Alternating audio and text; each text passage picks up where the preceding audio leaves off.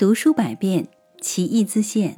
你好，这里是 Darling 阅读，我是主播大林。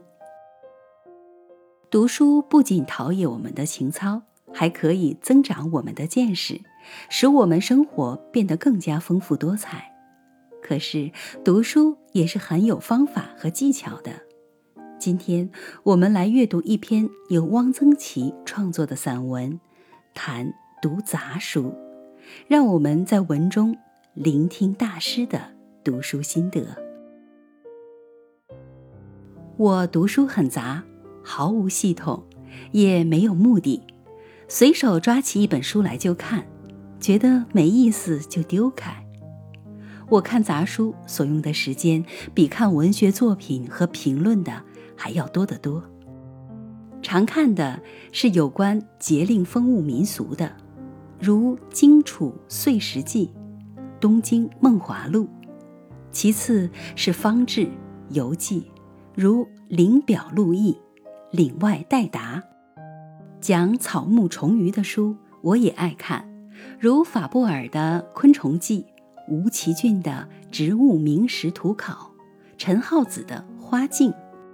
讲正经学问的书，只要写得通达而不迂腐的，也很好看，如《鬼寺类稿》《十架摘养心录》差一点，其中一部分也挺好玩。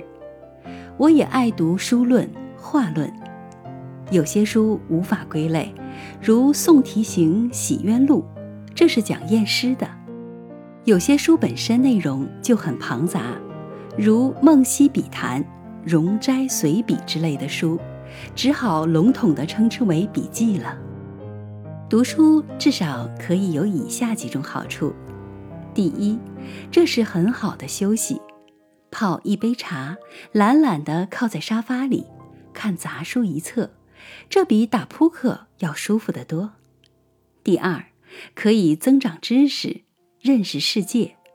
我从法布尔的书里知道，知了原来是个聋子；从吴奇俊的书里知道，古诗里的葵就是湖南、四川人现在还在吃的冬馅菜，实在非常高兴。第三，可以学习语言，杂书的文字都写得比较随便，比较自然，不是正襟危坐、刻意为文。但自有情致，而且接近口语。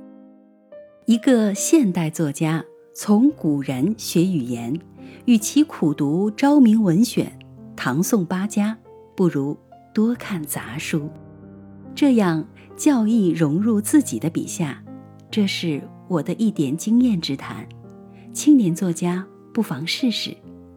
第四，从杂书里可以悟出。一些写小说、写散文的道理，尤其是书论和画论。包世臣《益州双集》云：“吴兴书笔专用平顺，一点一画，一字一行，排次顶接而成。古帖字体大小颇有相径庭者，如老翁携幼孙行，长短参差。”而情意真挚，痛痒相关。吴兴书如世人入爱相，鱼贯徐行，而争先静后之色，人人见面，安能使上下左右空白有字宅？他讲的是写字、写小说、散文，不也正当如此吗？小说、散文的各部分应该情意真挚。痛痒相关，这样才能叫做形散而神不散。一九八六年六月九日，读书百遍，其义自现。Darling 阅读，下期见。